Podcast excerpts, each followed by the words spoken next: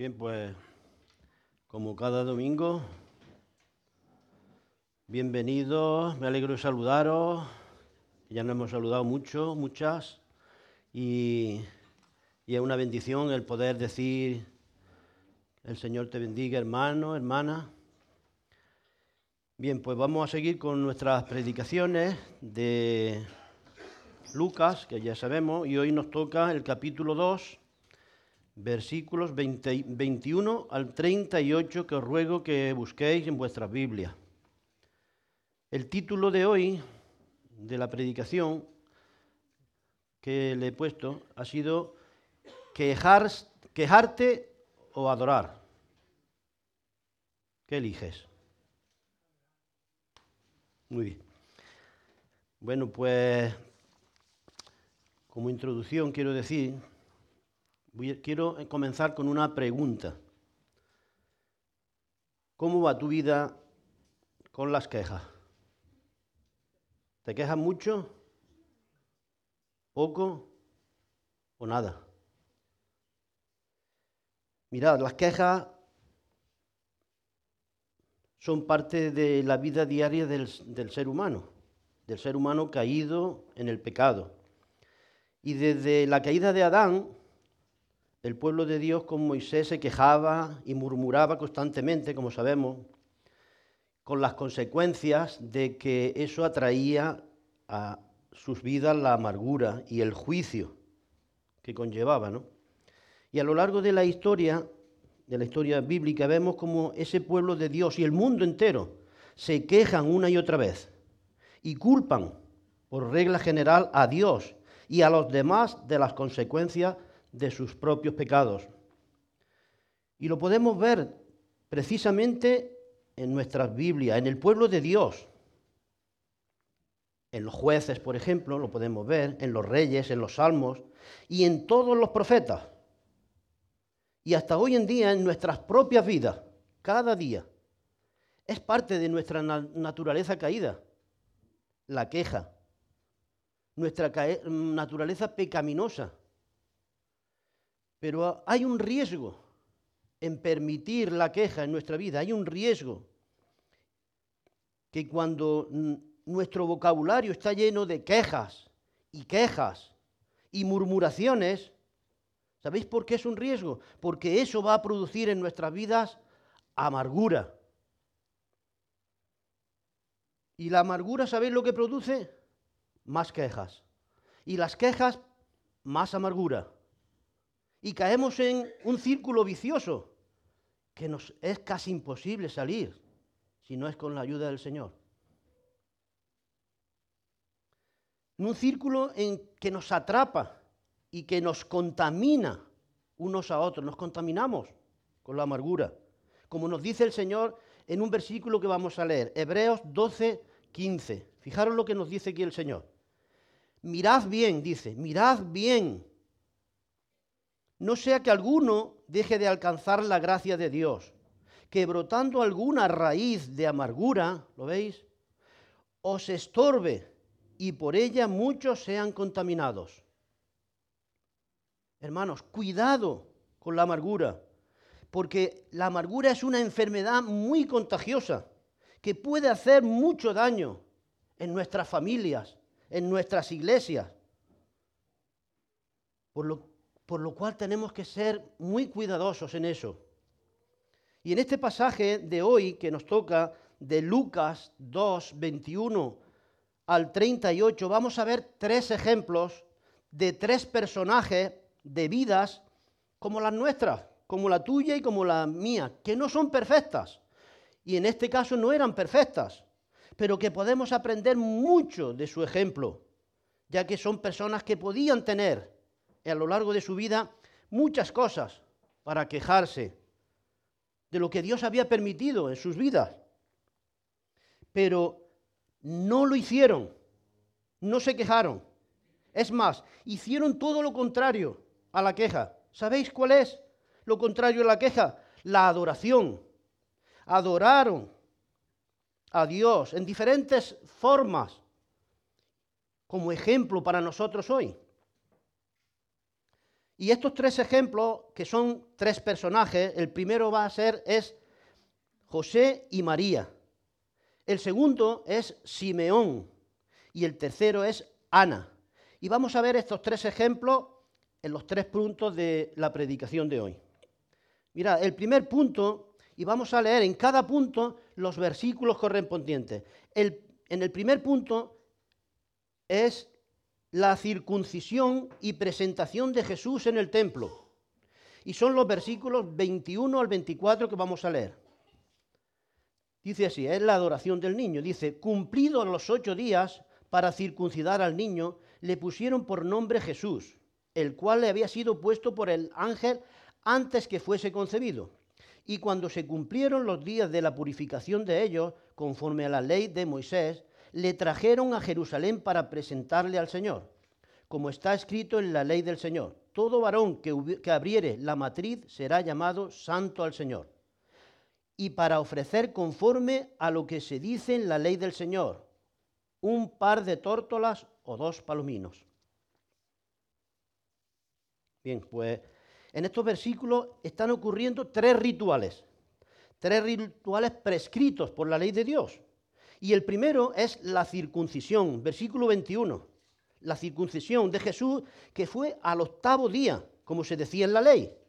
Ahora, ¿por qué este rito? ¿Por qué puso Dios este rito? Pues este rito está puesto, era la señal del pacto que Dios había hecho con Abraham.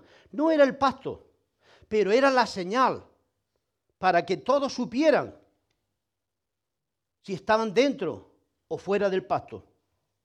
La señal que Dios hizo con Abraham. no era el pacto, sino la señal. Y eso tenemos que tenerlo muy presente. El pacto era cuando Dios dijo a Abraham, sal y mira las estrellas del cielo y ve si las puedes contar. Y él le dijo, así será tu descendencia.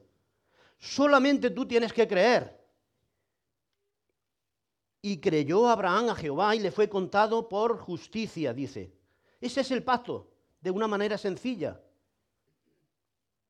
Ahora, aquí quiero hacer un paréntesis también para decir algunas cosas que no fueron normales en las vidas de José y María y por las cuales podían haberse quejado. Se podían haber quejado a Dios por, por las cosas que ocurrieron en su vida. Y quizá muchos de nosotros, si hubiéramos estado en su pellejo, por ejemplo, María, por ejemplo, no tuvieron, María y José no tuvieron una boda normal, como cualquier pareja hubiera deseado, eh, con sus familias ahí, apoyándoles, animándoles, participando con ellas. Los familiares del novio y los familiares de la novia. Y quizá se preguntarían también, habría muchos rumores y mucha habladuría sobre, sobre María, porque ella estaba embarazada antes de casarse. Y en esta cultura eso era algo muy deshonroso para ambos, para María y para José. Y quizá muchos de sus familiares se preguntaran, ¿de quién será el niño? ¿Se casará José con ella o la repudiará? Y murmuraciones de todo tipo habría en el pueblo. Y además de no poderle poner nombre a su propio hijo, porque el ángel se lo había puesto ya antes. Tenían motivos quizás para, para haberse quejado al Señor y decir, Señor, El segundo ritual de la ley de Dios era la purificación. Versículo 22. ¿Qué significa esto? La purificación de María. Mirad, en el momento de dar a luz una mujer tenía, tenía contacto con la sangre y tenía contacto también con otros fluidos que salen con el bebé de la matriz, de la madre, ¿no? Y a consecuencia de eso la mujer se hacía impura ceremonialmente. No es que fuera despreciada por Dios, por supuesto que no solo que era ceremonialmente impura por 40 días, según la ley de Dios, para poder entrar al templo o para hacer cosas, ciertas cosas. y a los 40 días tenía que pagar su purificación según sus posibilidades económicas. Y esto está en Levítico, capítulo 12, si alguien lo quiere buscar. Y como vemos en el versículo 24 de este capítulo 2 de Lucas, ellos, José y María, pagaron lo mínimo exigido por la ley, porque eran muy pobres. Dice que dieron un par de tórtolas o dos palominos, cuando la exigencia era un cordero de un año. Otra cosa para poderse quejar. Estaban haciendo un proyecto para Dios. No podrían pensar, si nosotros estuviéramos en su lugar, Señor, si tú me vas a mandar este proyecto, dame cosas. Pues ahí tienes habladurías, problemas, pobreza.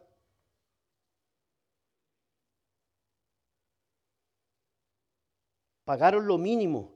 Y el tercer ritual que vemos aquí es el, el ritual de la presentación de Jesús en el templo, versículos 22 y 23. Dice que a los 40 días, como está escrito en la ley del Señor, presentaron a Jesús. Todo varón dice que abriere la matriz será llamado santo al Señor. Era del Señor. Y nuestro Señor Jesucristo, al, al haber nacido de mujer, nació bajo la ley. Y humildemente Jesús cumplió toda la ley. Ahora, pero es extraordinario todo esto que, pasa alrededor de José y María. En su historia se podían haber quejado de, todas estas cosas y yo supongo si nos ponemos en su lugar, muchos de nosotros nos quejaríamos. Seguro. Yo creo que lo haría. Pero ¿sabéis que lo extraordinario de esto es que a pesar de que son pobres y no tienen dinero, también no tienen una buena boda, no tienen ni casa, una buena casa, que podríamos decir, si el Señor me manda, si a ti te mandan para hacer una, te dan un buen coche, una, una buena casa y una buena tarjeta a lo mejor, no sé. Pero no, no tenían nada. No tienen ni casa ni nada. Y cuando dio a luz no había lugar en el mesón para, para ellos.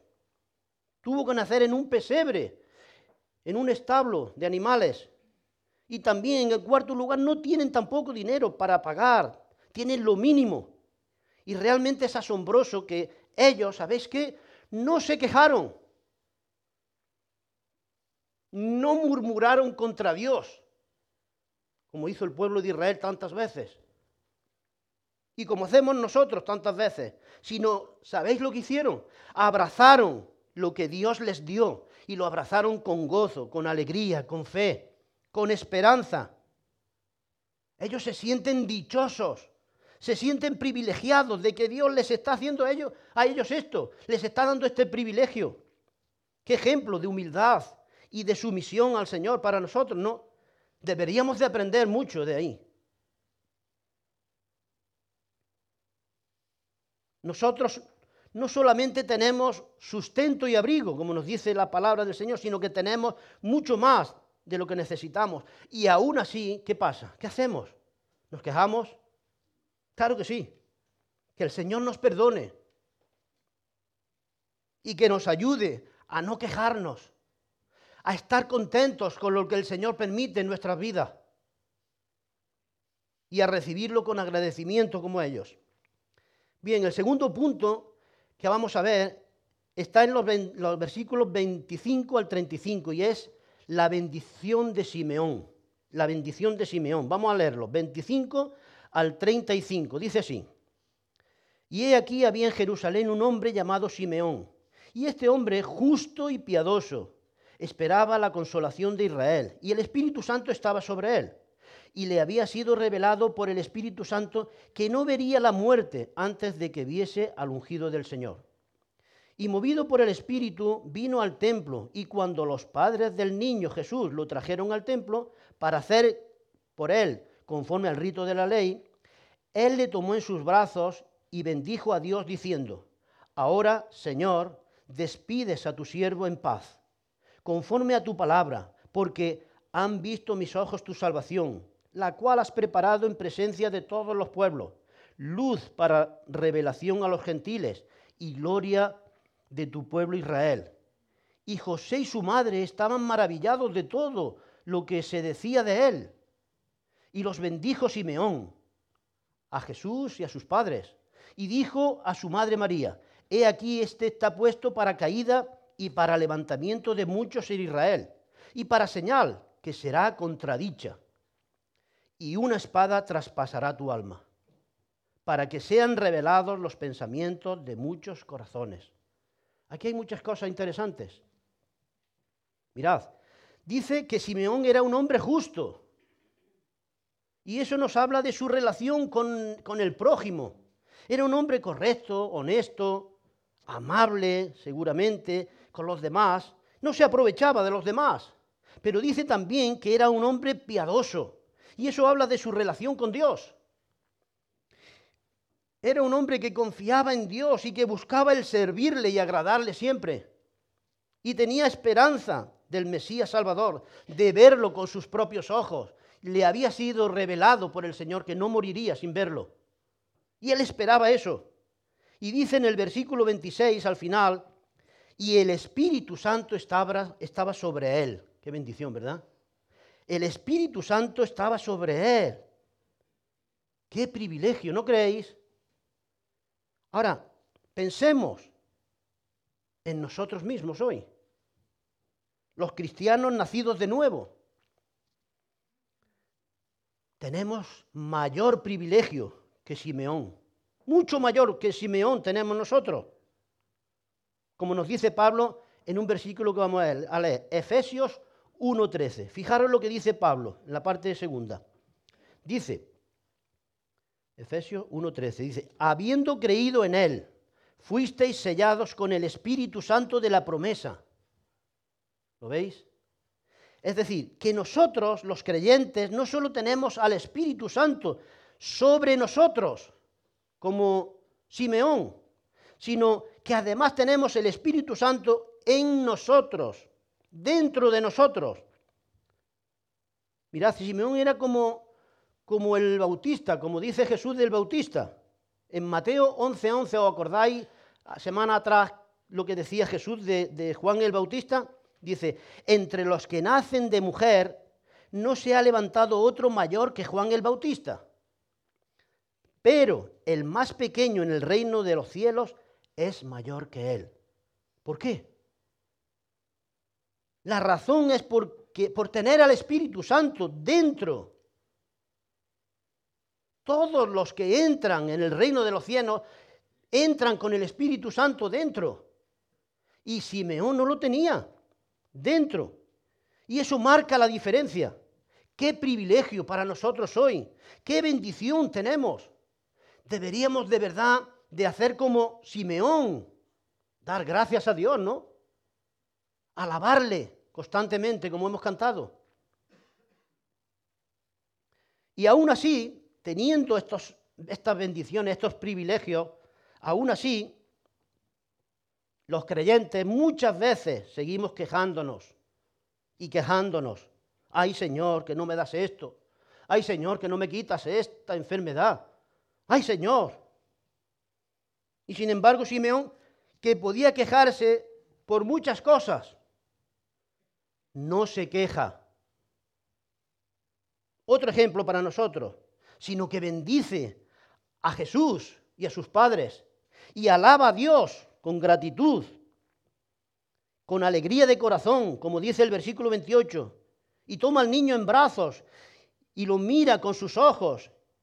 Y en el versículo 29, y bendice a Dios, bendiciendo a Dios. Y dice, ahora Señor, despide a tu siervo en paz, conforme a tu palabra, porque ya le había dicho el Señor eso. Simeón está diciendo aquí en otras palabras, Señor, ya me puedes dejar morir en paz. Llámame a tu presencia ya. Ya he visto cumplido mi mayor deseo, mi mayor propósito en la vida, que era ver con mis ojos tu salvación, la salvación del mundo, que era Cristo el Señor. Y lo, y lo había citado allí en el templo, en el momento preciso. que venían José y María con, Jesús. Y en, el versículo, en los versículos 34 y 35, Simeón se dirige a María, la madre del niño Jesús, y le dice, le da tres profecías. Le da una profecía, mejor dicho, una profecía con tres elementos que vamos a, ver. Dice en los versículos 34 y 35, bueno, les da una profecía con tres elementos, que son una especie de piedra, yo he llamado piedra porque es de unos tropiezan y caen, y otros se apoyan y se levantan una piedra. Segundo, una señal. Y tercero, una espada.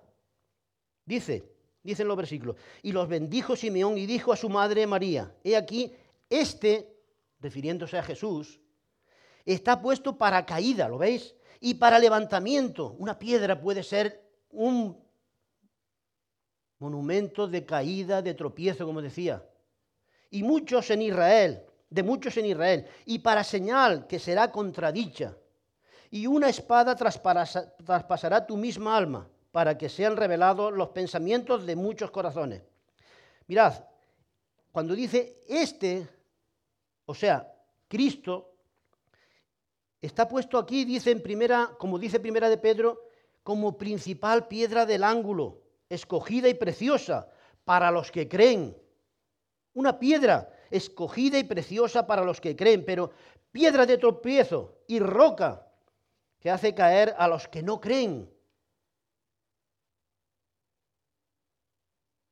Para los orgullosos, los autosuficientes, piedra de caída. Para los que rechazan a Jesús, piedra de caída. Pero para los que creen, piedra de salvación. Para levantamiento a los que creen. Segundo, este este, refiriéndose a Cristo, o sea, está también puesto para señal que será contradicha, o sea, señal que será negada. Cuando rechazaron a Cristo a favor de un salteador, ¿os acordáis? De un homicida, y terminaron su rechazo con muchos insultos, burlas en la crucifixión. Barrabás, eligieron a un homicida en vez de al santo del Señor. Y así, así fue toda la vida de Jesús. Primero su nacimiento fue un, su nacimiento fue un milagro, fue milagroso, pero también fue cuestionado. Segundo, sus milagros fueron atribuidos a Satanás y dijeron que era por Belcebú que echaba fuera a los demonios. ¿Os acordáis, verdad? Tercero, su sacrificio fue un motivo de burla, de desprecio en la cruz. Allí le injuriaban unos y otros y decían, si eres el, Hijo de Dios, baja de la cruz y sálvate y sálvanos a nosotros. Había hecho tantos milagros Jesús, había resucitado muertos, había alimentado a miles de personas, había dado la, vista a los ciegos, la, hacer andar a los cojos, y ellos habían visto toda clase de milagros. Y ahora dice, si te bajas de la cruz, entonces sí creeremos, burlándose de él. Era una burla totalmente, un desprecio a Jesús. Desciende de la cruz. Y en cuarto lugar, su resurrección también fue negada y manipulada para engañar al mundo. Como nos dice Mateo en el, capítulo 28, que nos dice que los ancianos, los ancianos dieron mucho dinero a los soldados para que dijeran que los discípulos habían venido de noche a robar el cuerpo de Jesús, pero que no había resucitado, se lo habían llevado, eh, decían ellos, y pagaron muchísimo dinero a esos soldados. Su segunda venida, su segunda venida también es negada hoy, despreciada, con burlas desafiantes, como nos enseña la palabra de Dios en 2 de Pedro 3:4 que dice dicen los burladores, mirad lo que dicen, ¿dónde está la promesa de su advenimiento? y siguen burlándose. Toda la vida en torno a Jesús eh, eh, era, fue de verdad con malicia contra él.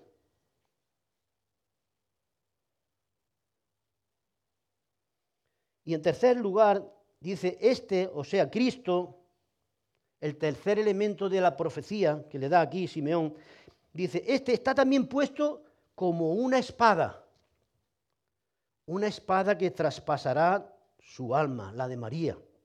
¿Por qué? Por los sufrimientos que María iba a pasar desde, entonces y que ya estaba pasando. Y no solo por la crucifixión en la cual es normal sufrir, aunque no sea tu hijo.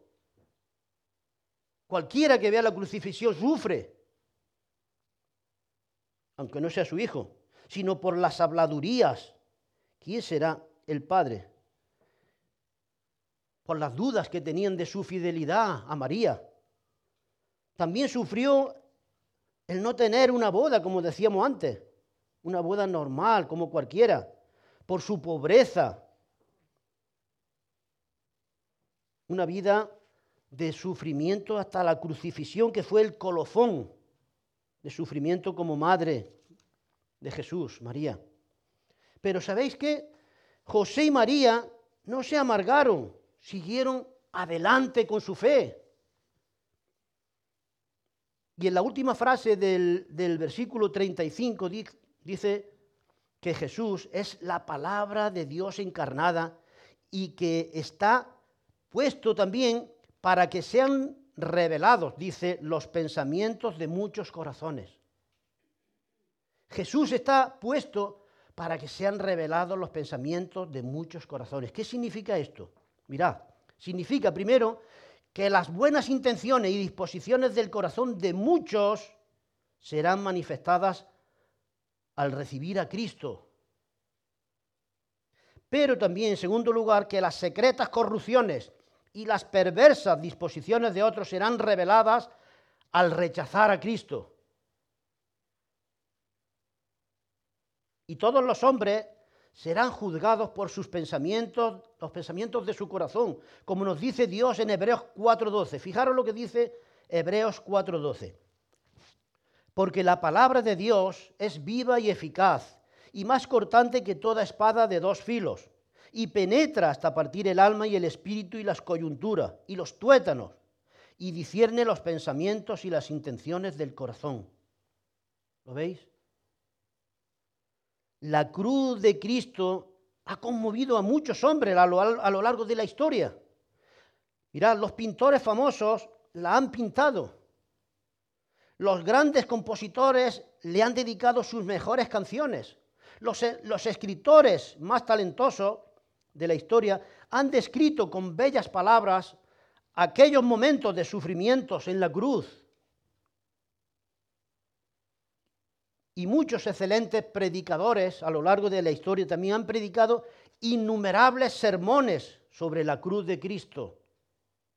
Pero sobre todo esto, ahora os pido por favor que pongáis, que prestéis mucha atención a lo que quiero decir, para que no haya malinterpretaciones, por favor. Fijaros, yo creo que hay un peligro de tratar la muerte del Señor Jesús de una forma demasiado compasiva. Pues en realidad Jesucristo no vino a morir para atraer la compasión de nadie. Jesús vino a morir para atraer la fe de todos. Y para poder explicar esto mejor, quiero que leamos unos versículos donde el mismo Jesús, cuando iba camino a la crucifixión, nos, nos dice lo que hizo. Fijaros, vamos a leer en Lucas 23, versículos 26 al 28. Fijaros lo que ocurrió. Lo conocemos, ¿no? Dice, y llevándole tomaron a cierto Simón de Cirene que venía del campo y le pusieron encima la cruz para que la llevase tras Jesús y le seguía gran multitud del, del pueblo y de mujeres que lloraban y hacían lamentación por él.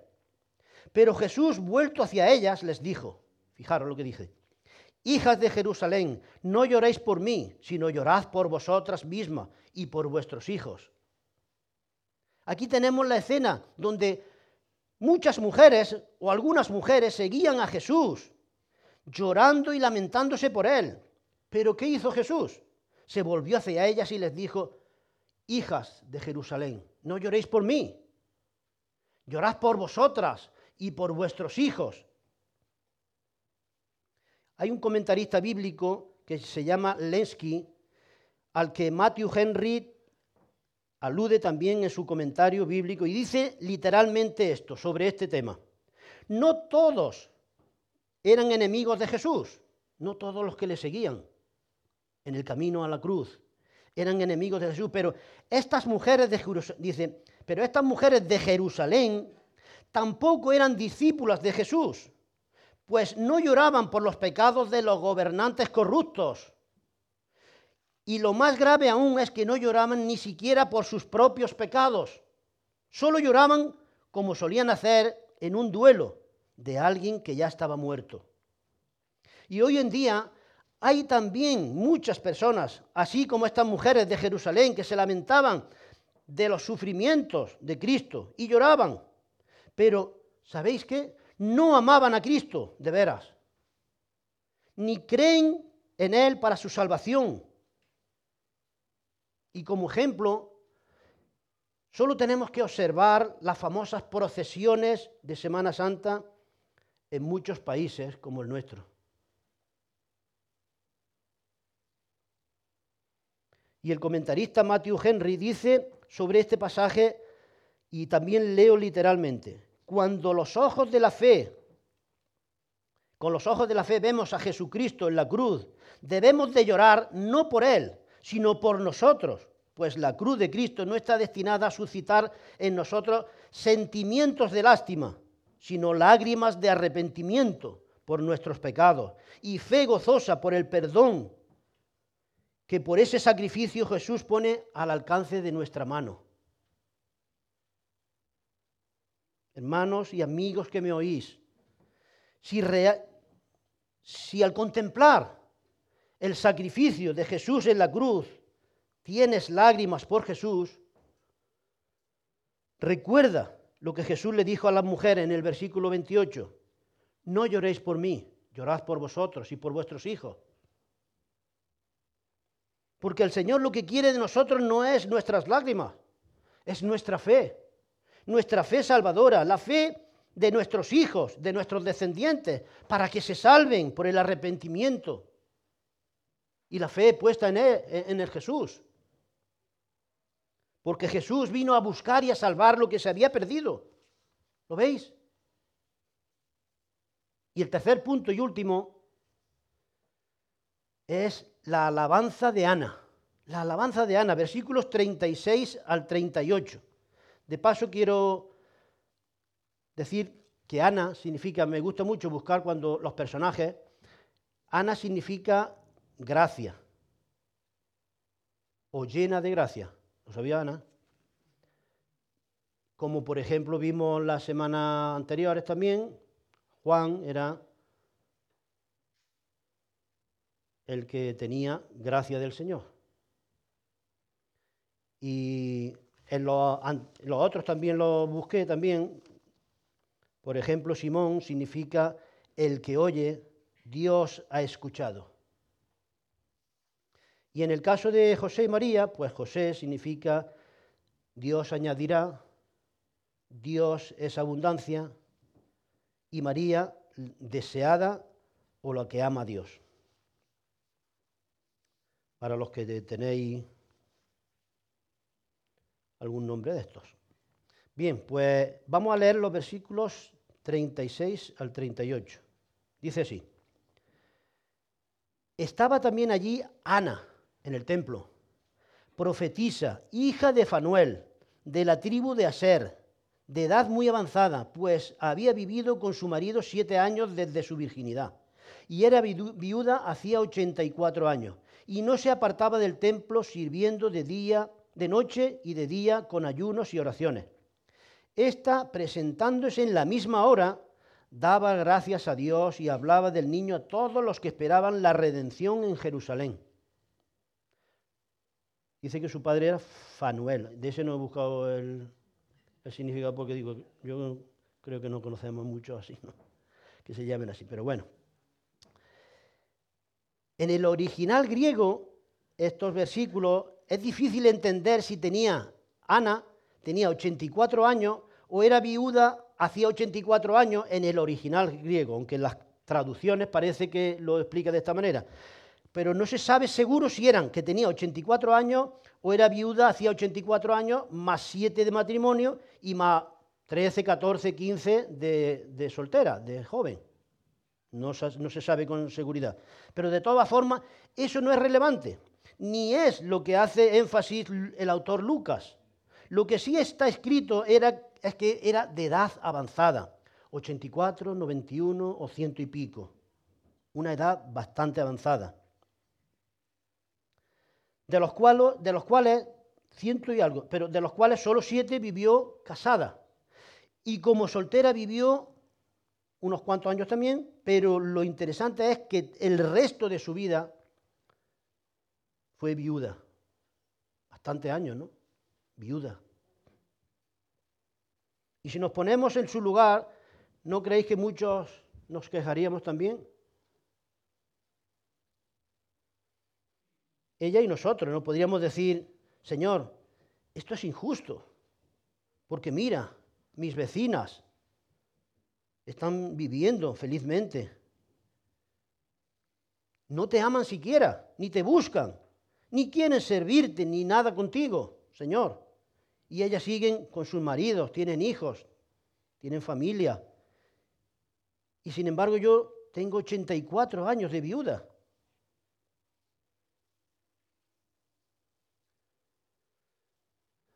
Pero ella no cayó en eso, no cayó en la queja y en la murmuración tampoco. Porque lleva al desánimo y a la amargura. Ana no lo hizo tampoco, igual que Simón tampoco lo hizo, Simeón, igual que Jesús y María, eh, José y María tampoco lo hicieron. No se dejaron llevar por la queja.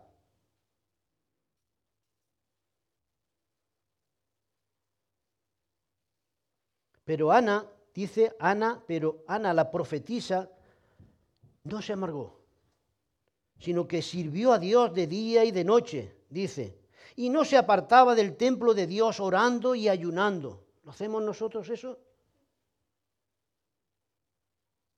¿Servimos a, a Dios de día y de noche? ¿O nos amargamos y nos quejamos de muchas cosas que quisiéramos tener y no tenemos? ¿Que no quisiéramos tener y tenemos? Y estando sirviendo, dice, estando sirviendo al Señor, ¿qué pasó? Se encontró con el Cristo, se encontró con el Salvador en el templo.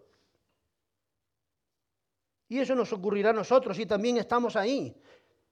Se encontró con el Mesías Salvador, el Salvador del mundo, versículo 38, dice, y en esa misma hora que vio al Mesías en el templo, ¿qué hizo? Dice, daba gracias a Dios y hablaba de Jesús, el Mesías, a todos, a todos los que esperaban la redención en Jerusalén. Qué ejemplo para nosotros, ¿no? ¿Le hablamos a la gente? A la gente que quiere escuchar. Hay gente que quiere escuchar. Hay gente que necesita escuchar a nuestro alrededor, nuestros vecinos. Porque esta mujer no se podría ir a, las misiones seguramente, con la edad que tenía. Pero conocía a todos en, Jerusalén, todos los que, que creían y que tenían la esperanza del Mesías. Y dice que fue y le habló a todos.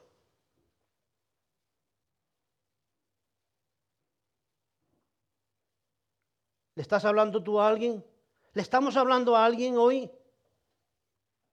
¿O esperarás a tener 84 años? Como Ana.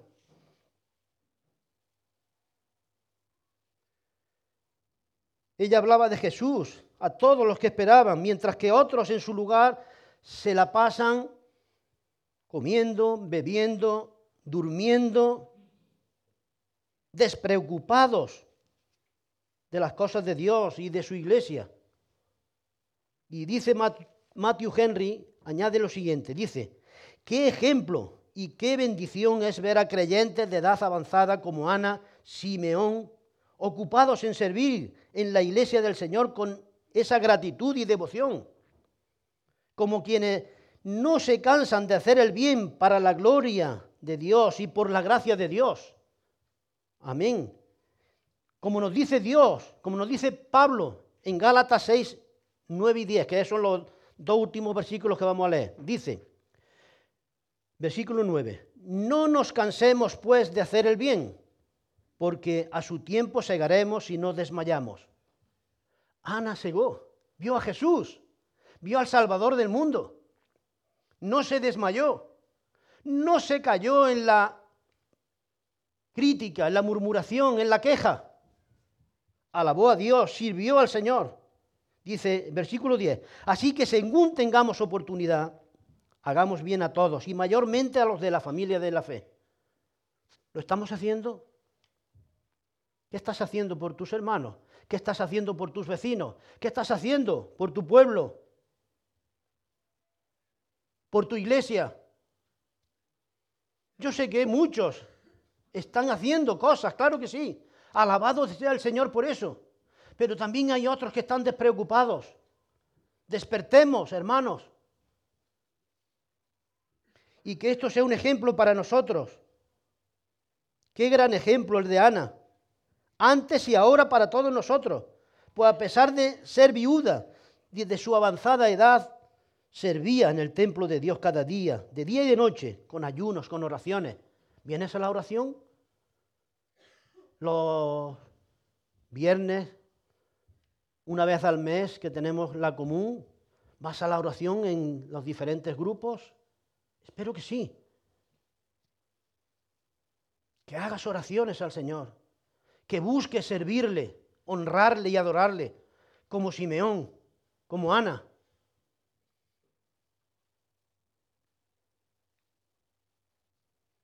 Recuerdo a mi suegra, ¿no? Recuerdo a mi suegra que con 80, ahora, tiene, está ya en, al cumplir los 93, está en los 94. Cuando tenía unos 80 o así, pues la llevábamos muchas veces a su pueblo natal, a Fuensanta, y cada vez que iba allí, ella seguía hablando a sus vecinas del Señor, de la salvación de Jesús. Y constantemente la dejábamos allí y, de momento estaba ya hablando con una vecina, con la otra, y le hablaba del Señor, del Mesías, del Salvador. Qué ejemplo para nosotros, ¿no? Qué ejemplos. Gente mayor que no cesa, que no abandona. Que el Señor nos ayude a todos a servirle y adorarle con gratitud y devoción, sea cual sea nuestra edad. Y que nos ayude también cuando lleguemos a, edades avanzadas, para que la edad no sea una excusa para abandonar el servicio del Señor, la devoción de vida al Señor a través de su iglesia. Y así como el hablar a los demás, a los que quieren escuchar, como hicieron Ana y Simeón, Brígida y otros muchos. Que el Señor os bendiga y que nos ayude realmente a poner en práctica todo lo que escuchamos. Vamos a orar. Señor y Padre, te damos gracias por tu palabra, Señor. Gracias porque es preciosa, es increíble, Señor, y a veces nos revela, Señor, cómo somos. Bueno, siempre nos revela cómo somos, Señor.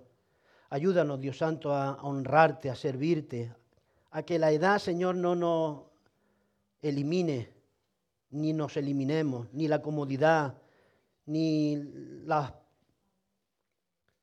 los problemas, ni las dificultades, Señor. Ayúdanos a poner los ojos en ti y mirarte a ti y seguir fieles como Simeón, fieles como Ana, fieles como María y José, Señor.